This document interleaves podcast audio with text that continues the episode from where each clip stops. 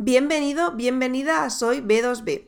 La clave para que tu empresa B2B siga siendo relevante y rentable en el futuro está en su propósito. ¿Quieres saber por qué y cómo crear un propósito para tu empresa B2B? Pues comenzamos. Soy Leticia del Corral y esto es Soy B2B, el podcast para los profesionales del business to business donde te acerco a personas, estrategias e ideas para hacer tu empresa más rentable. Yo soy B2B, ¿y tú? Vivimos en un mundo de cambios constantes e incertidumbre donde el efecto reina roja está más presente que nunca. Solo hay que ver cómo se han ido cortando los años que las empresas permanecen eh, de media en el índice de Standard Poor's 500 de Estados Unidos. Eh, en los mercados B2B lo hemos visto más claramente en el cambio que se está produciendo en la forma de comprar de las empresas y por tanto en la forma de vender y de hacer marketing B2B. Para luchar contra este contexto tan cambiante hay dos pilares fundamentales que además van unidos. El primero es tener una empresa centrada en el cliente, ya hemos hablado bastante de esto.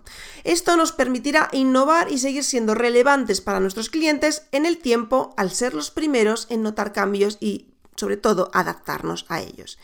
Y la segunda, que es de la que vamos a hablar y que es tremendamente importante y va muy unida a la idea de, empresa centrada en el cliente es tener un propósito de empresa más allá de ganar dinero y ser más rentables. Esta segunda es la que supone el germen de una empresa centrada en el cliente. No puedes ser una empresa centrada en el cliente si tu propósito principal es ganar dinero. Como dice José Luis Antunet en su artículo publicado en Suma Positiva, si quieres diferenciarte del resto y liderar durante 100 años, quizá te merezca la pena replanteártelo. Da igual si haces tornillos o zapatillas, a todo se le puede articular un porqué, una razón de ser, un sentido más allá del beneficio y lo productivo.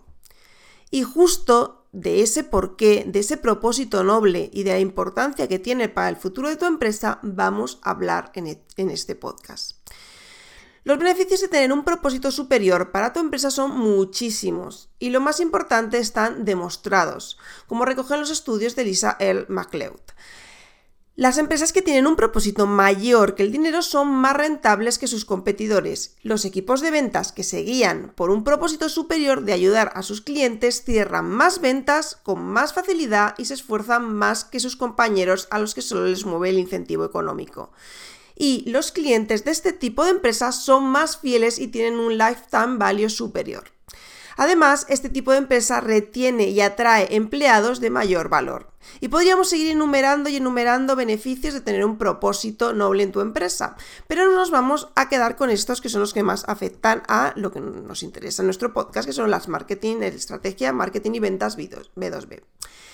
¿Cuál es la diferencia eh, con la misión de empresa? Hay bastante confusión entre misión y propósito, pero está muy diferenciado. La misión describe en qué negocio está la empresa ahora y en qué negocio planea estar en el futuro, mientras que el propósito va más allá de la misión, actuando como un principio guía que impulsa todo lo que hace la organización y se centra en el impacto que esta empresa quiere hacer en su entorno, en sus clientes, en su contexto, en su sector, en su mercado. Esto es el propósito. Y esto supone un cambio fundamental en la forma de vender. Durante mucho tiempo hemos medido a nuestros equipos de ventas solo por números y de forma individual, lo que ha causado que la mayor parte de los vendedores no trabajen bien en equipo y no consigan empatizar con sus clientes, piensen solo en el corto plazo y las conversaciones de ventas sean siempre sobre dinero. Todo esto puede cambiar si trabajas e implantas realmente en tu empresa un propósito superior. Los estudios demuestran que los vendedores que se guían por un propósito superior tienen una mejor comprensión de los problemas de sus clientes, acumulan más información y de mayor importancia del cliente, crean presentaciones y propuestas más centradas en las necesidades de los clientes, consiguen hablar con los responsables de alto nivel más fácilmente, tienen menos posibilidades de que les negocien el precio y por último trabajan mejor en grupo con sus compañeros. Y todo esto es más necesario que nunca en un momento donde los compradores B2B toman las decisiones de compra en grupo, exigen contenidos personalizados y tienen en cuenta muchos factores a la hora de comenzar a trabajar con un nuevo proveedor. Así que, ¿cómo podemos definir nuestro propósito noble? Ahora que ya tenemos claro por qué necesitamos un propósito superior para nuestra empresa, llega el momento de empezar a crearlo. Un propósito noble es una declaración sobre cómo nuestra empresa hace la diferencia en la vida de nuestros clientes. Por tanto, la definición de este noble propósito se puede articular contestando una sencilla pregunta. ¿Cómo este cliente va a ser diferente como resultado de haber trabajado con nosotros? Y la respuesta a esta pregunta debe guiar a todos los departamentos de la empresa. Bien, pero ¿cuál es el proceso para llegar a esta respuesta? Lo que yo recomiendo y como yo lo trabajo es trabajando en equipo, es decir, con todas las personas que están en contacto con los clientes, de todos los departamentos que están en contacto con los clientes, y si tu empresa es pequeña, pues con toda la empresa, trabajamos en grupo una mañana a contestar a estas preguntas. La primera, ¿cómo hacemos una diferencia en nuestros clientes? Piensa en todas esas veces que un cliente te ha felicitado y qué te ha dicho y por qué te lo ha dicho.